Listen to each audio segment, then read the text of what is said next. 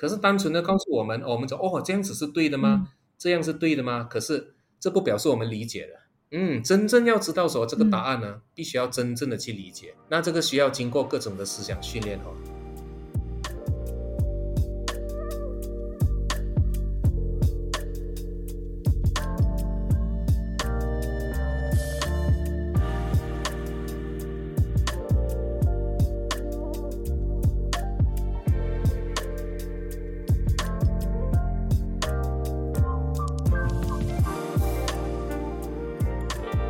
好书，今天如此，将来也如此，永不改变。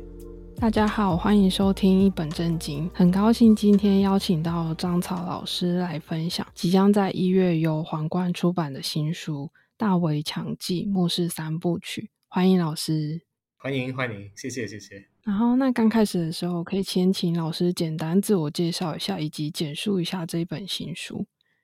这本新书其实啊，我过去的读者大概就知道，我曾经有一个灭亡三部曲哦。那他的第一部是这个北京灭亡，是当年拿到这个王冠大众小说奖的作品哦。然后后续我就意犹未尽，就帮他续了两个续集，就是诸神灭亡跟明日灭亡，所以就汇成一个灭亡三部曲。那事实上，这个三部曲虽然写完了之后，他其实还蛮多遗憾的。那这些年来虽然写了很多作品哦，不过其实一直挂在心里面，觉得后面其实还有后续的故事哦。那这个就是后续的故事了。嗯一来就是一个知道是一部没有办法完成的故事，所以啊、以前的灭亡三部曲可以说是写一部才想下一部哈，而这一个是三部，就是一起构思，所以《大围墙记》是这个三部曲的第一部。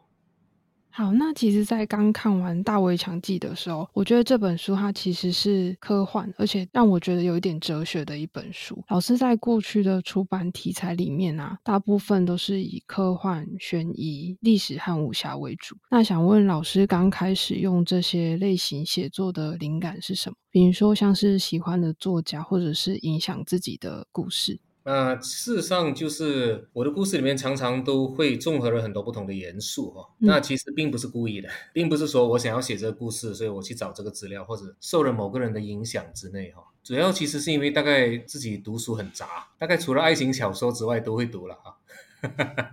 所以的话，不管是历史的啊、哲学的还是科学的哈，都是我的兴趣。所以这些东西读了之后哈，自然而然也就在自己的脑袋里面就融成一体了。所以对我来说，不管你是科学还是历史的，还是神话的、考古的等等，大概对我来讲是没有分界，它自然而然就会产生故事。所以我故事引用这些东西的时候，事实上并没有刻意在做，因为它本来就是我已经是我的脑袋的资料库的一部分了。嗯，就是从以前到现在读书的一个累积，然后凑合各种元素发想的故事，这样子。对，并不是说刻意说啊，我要把这个元素加那个元素哈。嗯、不过就是这样子融合的关系哈。我大部分的作品里面，通常都少不了两个重要元素了哈，就是历史跟科学。历史跟科学。对对，通常这两个都会凑合在一起。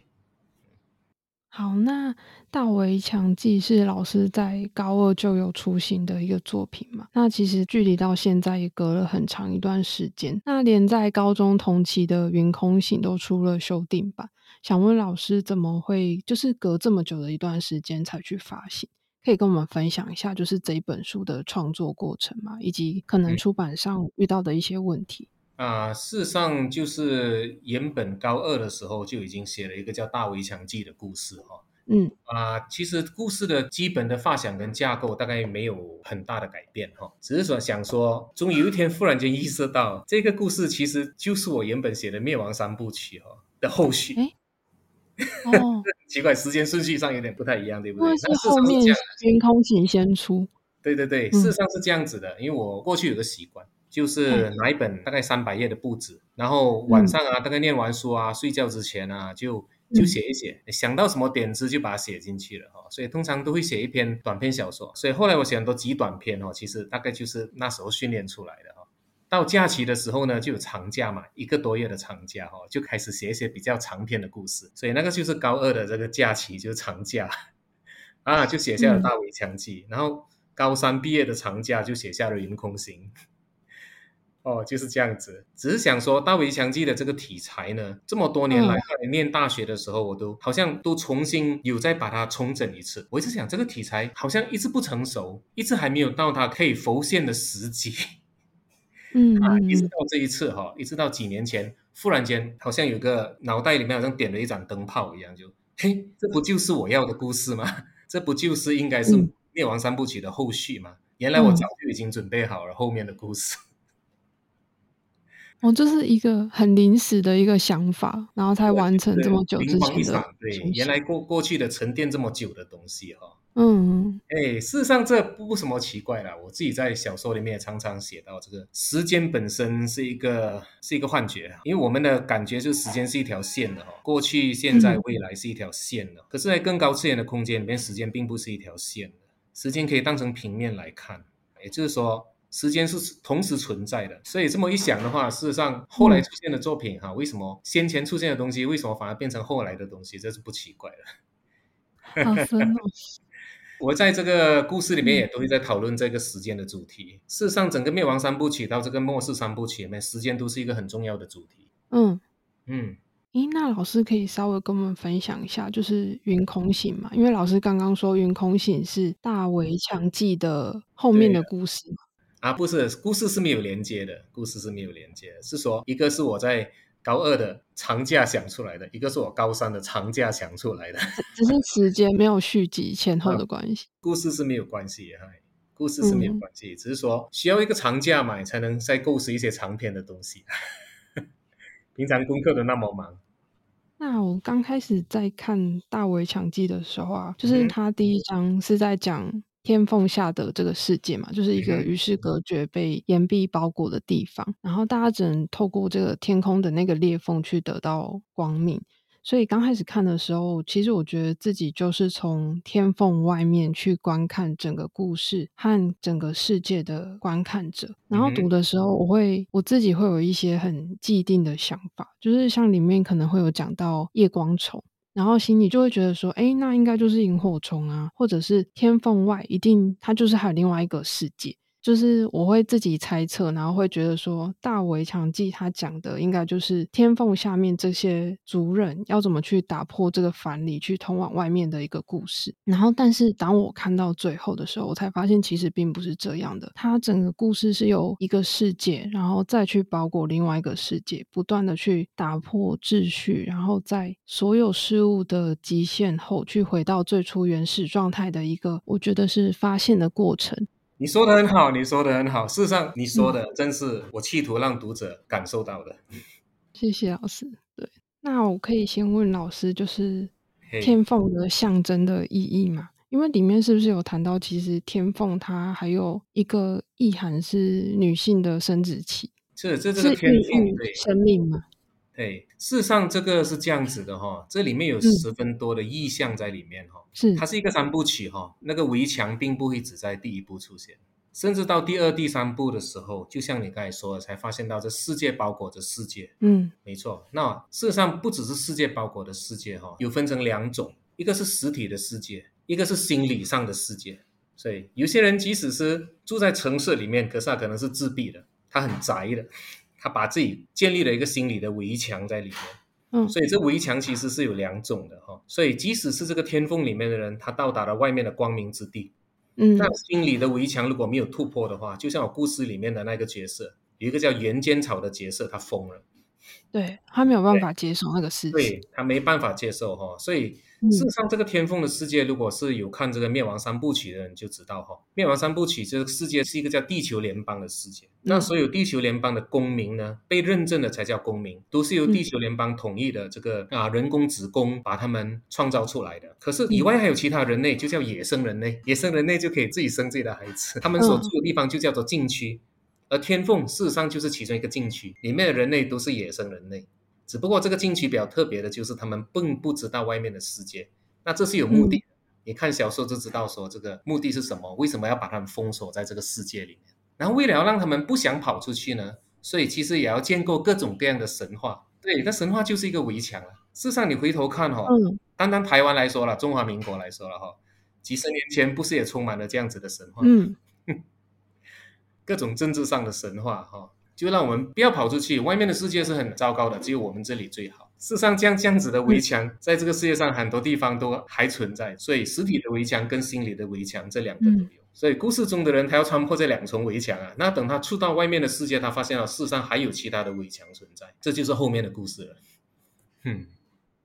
然后里面呢、啊，就是里面还有提到一句话，其实我刚开始不太懂，就是那个机器跟博士，那个博士要融合一体的时候，然后他们后面会不断出现一个疑问是：呃，一杯水倒进大海，我们还可以找到那杯水吗？嗯、就是其实我刚开始不太懂，然后我就突然想到一部电影，好像是在二零一四年出版的，然后是露西。对对对，然后最后女主角她就是跟机器人完全百分之一百融为一体，然后最后的时候，男主角就问她说，他就觉得很奇怪，女生怎么不见了？然后最后他收到一则简讯，然后女主角才跟他说无所不在。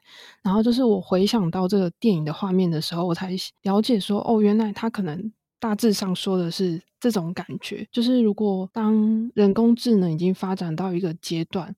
然后甚至你分不清楚，说它是，例如说它是已经有办法，就是能力去收集到人类足够的一个情感资讯，然后才描述它的感觉，或者是它是透过学习的变化而产生，就是会有这种一直不断模糊的界限，最后最后你甚至搞不清楚说自己或者是这个机器的意识的，嗯，呃，我觉得分界在哪里？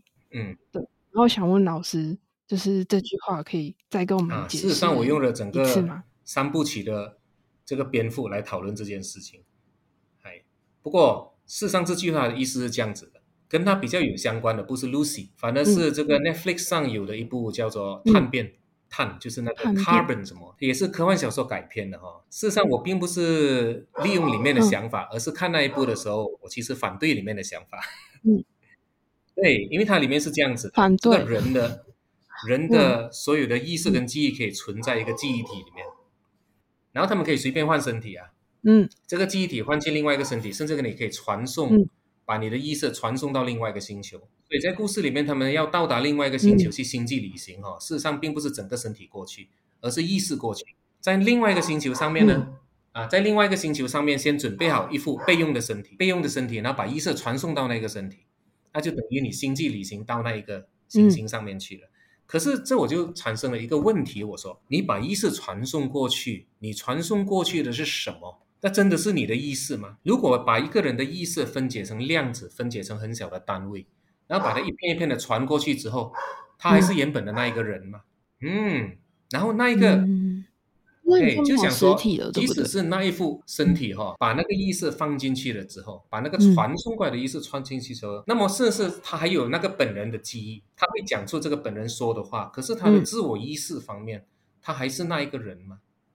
事实上，这也干涉到轮回，牵涉到轮回这个概念。那轮回的话呢，啊，我们我们一般的想法就是灵魂好像是换了另外一个肉体。那可是如果科幻小说里面提到，我把你的整个意识分解储存在记忆体，那等待有朝一日把这个记忆体放进某个身体去，然后让那个身体产生跟你一样的记忆跟说话，嗯、那这时候那里面的灵魂还是你的吗？就比如说，其实你就已经死了啊，你已经去投胎了，嗯，那其实是有另外一个意识跟你有一模一样的想法和说法，嗯、那他他他其实是另外一个灵魂的投胎吗？那这个 copy 的东西，copy 出来的东西是真正是你自己吗？嗯所以，我这里面的问题就是在小说里面提到的，就是那科学家企图把他自己的意识分解，嗯、把他意识储存进去，放进电脑里面。嗯、所以，科学家也产生了一个困惑：嗯，如果我把我的意识跟电脑的意识混合在一起之后，这个两个加起来的是一个新的身份吗？还是可以体会到它有两个不同的身份？那么，当我的意识被截取到那个电脑之后，那我呢？我在哪里？我还是我吗？那个我的 copy，我还能感觉到我在电脑里面吗？所以他也很期待知道说，我会不会当我苏醒的时候，我发现到我跟电脑融为一体了，然后我能感受到电脑感受到的感觉是这样吗？他必须亲身去实验，他才能知道是不是这样。在后面的时候，在后面的时候啊，到第三步的时候，他们有一个生物是企图去占领别人的意识，这时候也讨论到他能够占领到的是什么？是那个人的意思吗？这个到第三步再讨论好了。就是这三部曲，就是主要是在探讨意识心理的这个。我同时在探讨好多东西。可以这样讲。好，嗯，那大家可以期待一下。那这个想问一下，因为在老师的专业章草菜谱里面，嗯、其实也会看到很多老师的插画。那老师有没有想过把插画就是结合文字啊，用某种形式出版？啊、要要出版社觉得有卖点才可以啊。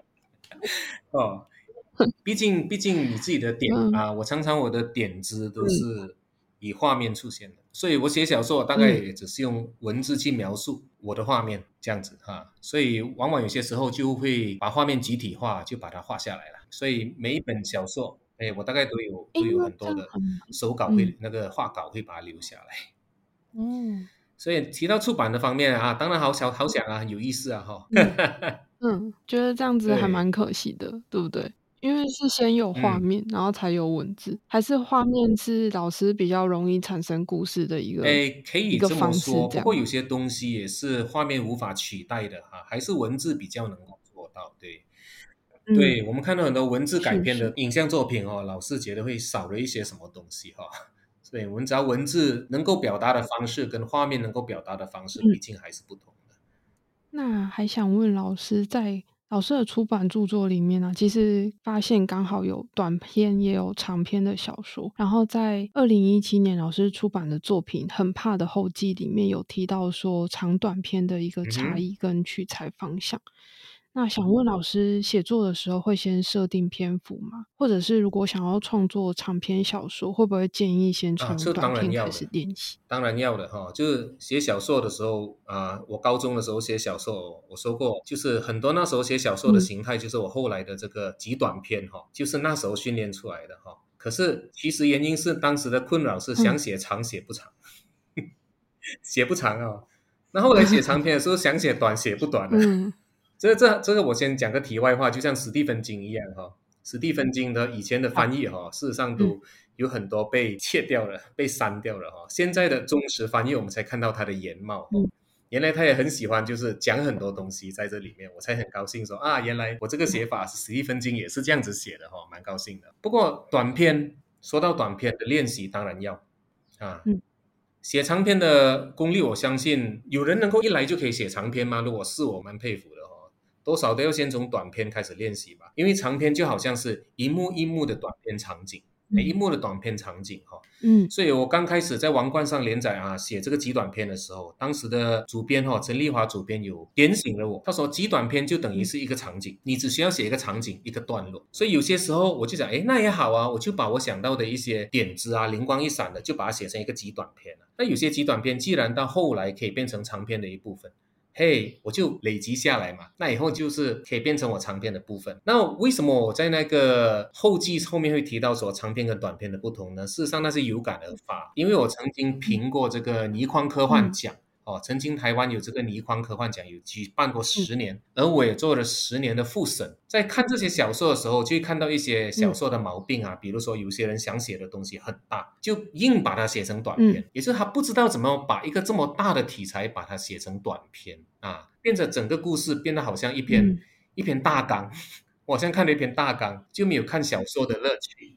嘿，哦、那么有些人写长篇呢，如果他没有短篇的累积功力哈。它长篇的场景调度可能就不是很好，嗯，所以是的，有些作品，嗯，我一来想的时候已经知道它的篇幅了，它应该是长篇，应该是中篇或者短篇哈。所以的话，像写短篇小说的人，我就会建议啊，如果你的构想是很大的，那你又写不出那么长来哈，就不要贪心的把所有东西挤进一个短篇去，大概就取其中一个场景、一个段落、一个重点哈啊，不要把所有东西挤在里面。那要怎么去选出那个？那就看自己啊，看自己的感觉啊。因为可能一开始写小说的时候，你第一个画面出现的东西，嗯、那可能就是你故事中的精华，你最想表达的那个部分啊，对不对？嗯，嗯，就感觉上像什么呢？嗯、啊，像预告片嘛，哈，预告片不是都会拿出里面那些精华场面嘛？总有几个是你很想要写的场景，好像有些时候我们写一个长篇故事哈，像我写长篇的时候，像这一次写这个末世三部曲哈，就有个场景我就很想写，很想写啊，这个是我要写的场景，那我可不可以先把它写下来呢？我先把它写下来好了，我心想，然后我再慢慢从前面开始写写写写到这里，把它接起来，好不好？那我后来心想，不好，我也要有写到它的期待感。这期待感就是说，好像看电影一样，我很期待知道结局。嗯，对。那我写小说的时候，我也很期待知道结局。嗯、我不想跳过去，快转到后面先看结局，所以我也不想先把我很想写的场景先写出来。因为你就知道你后面要写什么。期待的心情写到那里为止，嗯、才开始写它。这样子说好了，有些人看电影比较没有耐性哦，会转到背后去看看大结局。嗯、那我写小说的时候也可能会比较没有耐性，嗯、我先把结局写下来好了啊。可是我不会那么做，嗯，就像我看电影也不会转到后面去看结局一样。哎、嗯，那可是如果老师你有一个，你可能有一个很棒的画面，有一个很棒的短片的想法，嗯、可是如果不留下来的话，你要怎么慢慢慢慢的写到后面，哦、然后才把它写出来，重点写下来吧，把重点先写下来好了。就是我会写到的东西，嗯、比如说有一句很棒的句子，我很想要在里面出现，里面的人要说这一句话，我先把这句话写下来。嗯，这样子说好了哈。写小说有些时候会有些惊喜啊，嗯、有些时候写小说的时候会感觉到那手好像不是自己的手，嗯、就你好像知道了啊，你大概要写什么，可是中途会发生什么事，嗯、有些时候自己也不是很知道哈。所以我常常说，小说有自己的生命啊，嗯，它有自己的生命，好像只是借由我的手去完成它的感觉。嗯，所以有可能我已经有了一个有了一个起点，有了一个终点哈。那起点跟终点的故事要怎么走呢？嗯、啊？我们看电影的时候，如果你有注意的话，你会发现电影往往它会有几个重要场面，你会记得的。比如说前面这一个是在这个场景发生的这个事件，嗯、A 场景结束之后进入 B 场景哈。那写小说也是一样啊，你很可能你在脑子里面一早就有设定好几个重要的场景，你必须去写它。可是场景跟场景之间怎么连接呢？嘿场景场景跟之间的连接，有的时候就很好玩了。可能我要花很长的时间 去处理这个部分，哈，要有灵感才可以把它完成。哦，嗯，因为我们写小说有些时候会给自己设下陷阱，比如说故事中的角色遇到了某个困境，他必须要解除这个困境，嗯，然后发现到自己给自己设下陷阱了，他解除不到困境，嗯、我怎么办？那也会有这种状况，蛮好玩的。会有这种状况。嘿，那这时候我们就要等着灵感哈，或者在故事里面自己找线索啊，这个东西是可以用的哈。嗯，这里埋一个伏笔，这个伏笔就是他未来解除困境的一个方法，等等等等。就是要写写到最后，你才会知道自己完成了什么东西，因为到处随时有线索。嗯，有些人写小说哈，就是他会把整个故事的大纲已经列完出来了啊，第一幕写什么，第二幕什么，已经。整个列完出来了之后，才开始写写故事哈，而我是不那么做，嗯、我是不那么做。我听说有人这样写哈，我不那么做，我让他自由发展。嗯，在《大围墙记》每一个篇章的开头啊，都会有一段引言。想问老师，这些引言的设定是什么？其实因为洞穴寓言，嗯、柏拉图的洞穴寓言这个故事，我是很后面才知道的，啊、哈才去发现它，嗯、就是回想起来。我觉得很有趣的地方是，刚刚前面有讲到，就是刚开始在看的时候，会有一些既定的印象，觉得这个故事就是天缝下面的人要去通往外面世界的一个故事大纲这样。然后后面去了解到洞穴寓言的时候，我才发现说，诶，自己不知不觉其实就成为了柏拉图洞穴寓言里面那个被捆绑的人类。所以我当下只看到就是自己用自己的认知去投射出来的那个印象而已。对，然后想要请老师和我们分享一下这则寓言以及这本书的后记的感言。嗯，柏拉图的这个洞穴哈、哦，是以前我在这个台大那时候有修哲学系的课哈、哦，那个通识课程哈、哦，当时觉得蛮有意思的哦。事实上是可以反映到很多人的状态，就像这个洞穴其实就跟围墙是差不多一样哈、哦。虽然我写《大围墙记》的时候并没有刻意去参照这一个柏拉图的这个哲学哈、哦，只是写完了之后，后来回头一看，哎、嗯。我不是在写这一个吗？嗯、所以可能他已经在潜移默化，已经在我的脑袋里面啊。所以后来我想说，哦，既然是这样，那我把柏拉图的话引也引用进去，应该也很自然吧？对，所以我就在不同的篇章，这个跟故事衔接的不同部分，就引用洞穴寓言里面的不同的句子，就是可以里应外合哈，嗯，相互的呼应。诶，那其他的篇章的引言也是老师是先找适合的故事，然后才引用进去的吗？还是其实是先设定好这个引言的部分，然后啊，没有引言是后来才找的，引言是后来才找的吗？对对对，那因为是、哦、啊，有些是我以前看书的时候，我就把一些嗯，这个句子不错，就把它先记下来，然后可以利用。所以这阵子也因为我的父亲哈、哦，从以前就小时候跟我介绍说这个泰戈尔的诗啊，所以后来其实我引用了蛮多泰戈尔的诗哈、哦，看了他的诗之后蛮喜欢的，发现有很多可以用的部分。所以其中有一段有一章就是个中场意，那个叫姐妹的那个部分哈。我就引用了一句话，就是在路的尽头，最后还是只有我和你。对，事实上这个这一句话，嗯、我自己在第一部引用了之后，最后才发现到这句话竟然完全呼应我在第三部里面的故事。就是大围墙是一，然后后面的第三步是这句话。嗯、所以这时候就感觉到、嗯、感觉到引用这句话变成了一个预言，预告后来会发生的事。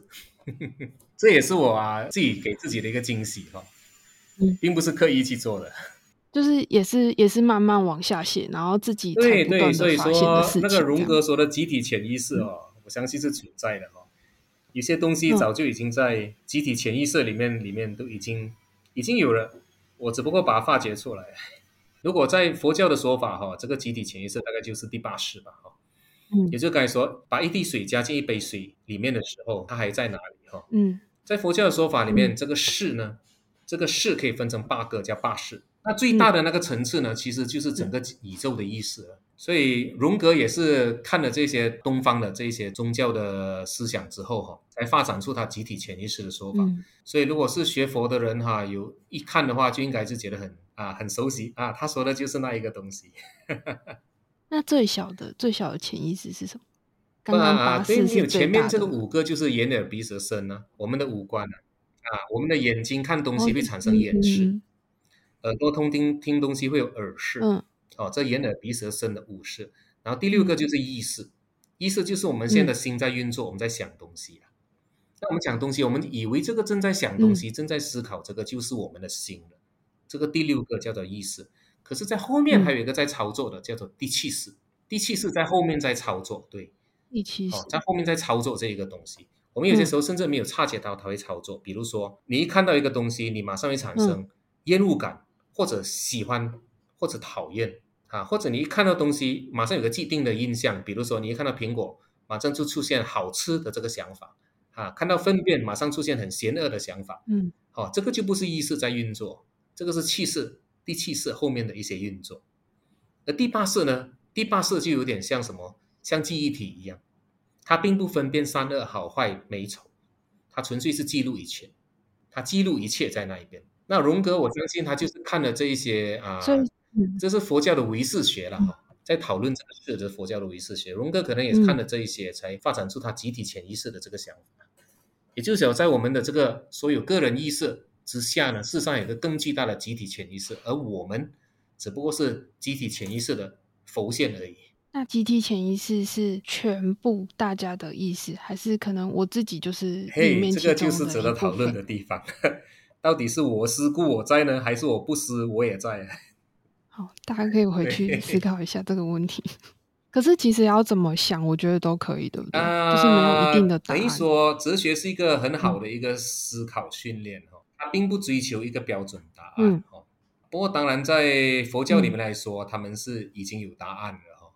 可是这个答案也并不是说我告诉你是这么一回事哦，那你就活生生把它吞下去，接受它是那么一回事。其实佛教的也是建议你去思考的，因为你必须经过思考，你才能真正的去理解里面发生什么事情，要破除某一些概念，才能够找到真相。就像小孩子在学校里面啊考试一样，A、B、C、D，你选一个答案啊，你选对了很好，你一百分。所以呢，我已经选对了答案，所以我就明白了吗？他可能还不明白，他只不过选对了答案。我们所认识，我们知道是有不同的层次的。他选对了答案，他可能只是在一个知道的层次而已。对，可是他真正理解嘛？所以你说有没有答案？有，佛教有答案，已经告诉你了。哦，历代的这些修行者们，他们已经找到答案了。可是单纯的告诉我们，我们说哦，这样子是对的吗？这样是对的吗？可是这不表示我们理解了。嗯，真正要知道说这个答案呢，嗯、必须要真正的去理解。那这个需要经过各种的思想训练、哦。这个在佛教就称为修行啊。修行就在探索自己的心，寻找自己真正的心在哪里。所以哲学也是一个思考活动啊。所以如果在哲学哦，他也不会说啊，我这里是标准答案，你只要照着我说就对了，不会。那老师可以提供个，比如说比较简单的方式，去让日常可以做这种练习吗？就是刻意的去做这个练习，有可能啊，有可能啊，是有可能的。我跟一个啊禅修了很多年的朋友哈，嗯、就是讨论，他告诉我，事实上这个修行就是每天都在做啊。嗯、哦，禅修在做什么呢？禅修事实上他们就打坐，让自己静下来。静下来做什么呢？什么都不做吗？不是，他们先观察自己，他们观察自己的心念活动。哦，当你产生这个念头的时候，修行人就会想，为什么会有这个念头？我这个念头的源头在哪里？嗯，啊，然后我这个念头会怎么流动？慢慢慢，他寻找他念头，他追寻他的念头的这个轨迹，啊，慢慢他找出，哦，原来我是我是这么想东西的，哦，原来我会产生这个想法是这样子的，哦，原来这么的虚幻，我会对这个东西产生厌恶感或者喜好感，原来都那么的虚幻，嘿，所以平常只要你回头审视自己的念头。为什么我今天会这么想？回头去找，我们就会找到很多很好玩的东西。嗯、世上很多问题，对，对，很多时候问题就这么解决了。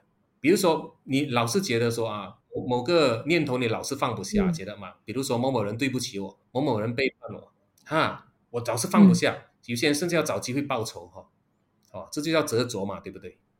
这时候如果你回头去追溯那个念头的来源，嗯、回头来源一找找找，回头。不断的找它来源之后，不断的找，不断的找，不断的找之后，可能就化解了，就破解了。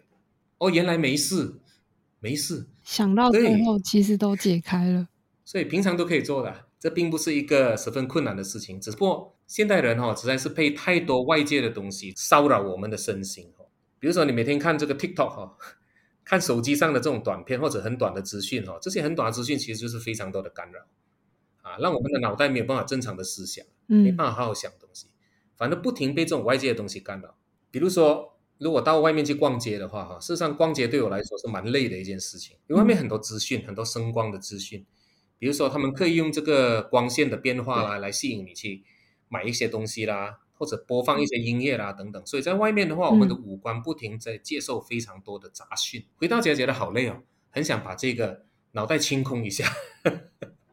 啊，所以所以有些时候很多人就很热衷于去接受这些杂讯啊，啊，乐此不彼啊，然后就没有察觉到事实上这些东西是杂讯，反正好像吃糖果一样哈、哦，越吃越有味道，不断去找来吃。嗯，可是如果可以静一下心来哈、哦，去审视一下，我接受到这些东西是什么，它的本质是什么啊？只要这么思考一下，就会发现了哦，原来是那么的虚幻，那么的虚假。所以有些时候你忍不住就被一些东西吸引了，就想去买它哈。啊，打八折了，太好了，好便宜哦，去买它啊！嗯、可是如果这时候你只要停一下，打八折很便宜，嗯嗯，八折之前要多少？嗯、我真的需要这个东西吗？等等等等，想一想，想一想，嗯，你可能就停止你的这个活动，你的心就不被他圈过去了，嗯嗯嗯嗯，你就做回自己的主人了。嗯，好，好，那谢谢老师提供我们这个就是练习，然后大家要记得去随时去。思考自己的想法。好，那想问问老师，《大围墙记》的三部曲，嗯、老师是已经三部曲都写完了吗？都写完了，只是在等出版的时间。就打算是一个月出一本的进度。哦、对对对，一个月就出一本哦。好，那大家明年就可以看到完整的三部曲。第二部曲是《大废墟记》，第三部是《大冰原记》。大冰原。嗯，好。那老师有什么话要跟听众说吗？就是时间也差不多，可以做一个总结了哈。结结尾啊，那我想一想哈，你刚才所说的哈，你看《大围墙记》的时候的这个，嗯，你的思路，嗯。啊，是让我听的我是很高兴的。嗯，对对，因为我我们就我就是我们。希望既有这个文字来慢慢引导这个读者，一步一步去发现这个里面的世界。嗯。啊，这是阅读小说的一个乐趣，就是有些东西我是摆出来的，有些东西是隐藏在里面的，啊，有些东西是有伏笔的。嗯，那我们希望说，就就读小说的时候会有一步一步这个发现的乐趣。对，所以大家看了《大围墙记》之后，可能会想不到接下来呢，接下来故事会怎么走。嗯，事实上我是希望你们猜不到的，希望你们猜不到，所以。可能看完了第二部之后，也猜不到第三部会怎么走。我觉得这就是啊，读小说很大的乐趣哈、哦。那我写小说的时候，我也希望把这个乐趣，就是把它好好的写出来。所以写这个三部曲其实花了很长的时间哈，会花很长的时间是有原因的啦。我三十年前就有这个《杀大围墙记》的构想哈，那后来呢，大学的时候我还企图把它画成漫画版，啊，画了一画就把它哎就啊画的不成熟哦，后来就把它停下来了。可是里面的主角的这个形象哈，主角叫铁臂哈，铁臂的形象呢，对我已经其实换了对。好几次，哦好几次，我想它应该是长得什么样子，在脑袋里面一直是一个模糊的一张脸哈，嗯。啊，原本是很清楚的，可是后来变模糊了，它才开始变形了，到最后好几年前我才开始确定，嗯，铁臂应该是这个样子的，所以在应该是二零一七年，我没有想错的话，二零一七年我就正式的重新再写这个大围墙机，作为灭亡三部曲的续集，不过半途又被这个云空行中断了。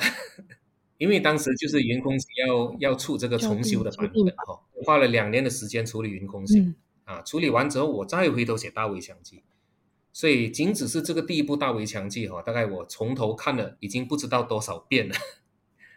啊，然后写到第三部的时候是压力最大，压力非常大，因为每天其实没什么时间写小说哈，都下班啊晚上啦哈，嗯，很迟的时候才开始写哈。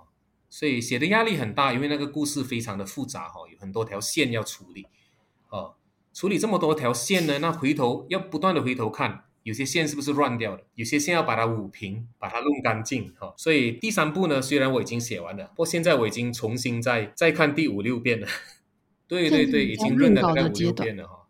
我想这一次现在我正在做的应该是最后一次的润稿了哈，要把它定稿下来了哈。因为希望有一些文字读起来可以很顺畅，我是力求希望文字读起来像讲话一样，可是也不要像讲话一样有很多赘字，要不要？我们说话常常有些哦啊啊什么的这些，这些赘字不要那么多，要给它流畅哈啊，就希望读者会有一个愉快的阅读经验。好，嘿，好，谢谢老师。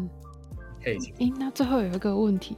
那个在章草菜谱的那个高中插画的版本，对对对，那个封面就是铁壁，那封面就是他，没错。哎，而且原始的版本里面，他们并不是在天凤。最早的版本我写的是海边，海边的乡村。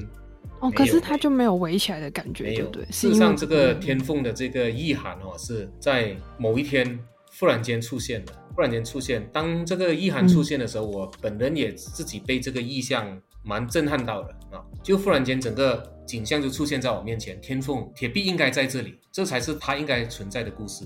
所以难怪当初我一直觉得这个人物为什么会忽然间变模糊了，好像有一些东西我还没有摸清楚，然后整个意象就忽然间出来了啊，我就出现一个完整的完整的故事，嗯、好，蛮好玩的啊。啊，很很高兴，就是长草老师就是带给我们《大为强记》这一本书，然后也请大家期待后续的两部曲。然后今天谢谢老师，好，谢谢，然后也谢谢大家，好，谢谢，谢谢，谢谢你。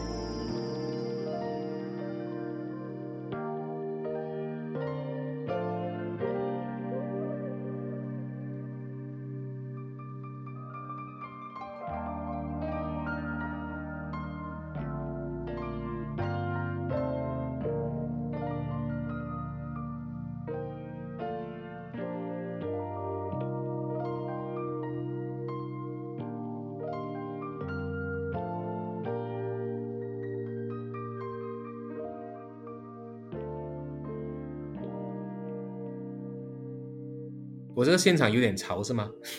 因为我这里后面有人在装修。啊、哦，还好哈，没关系，okay, 现在 OK。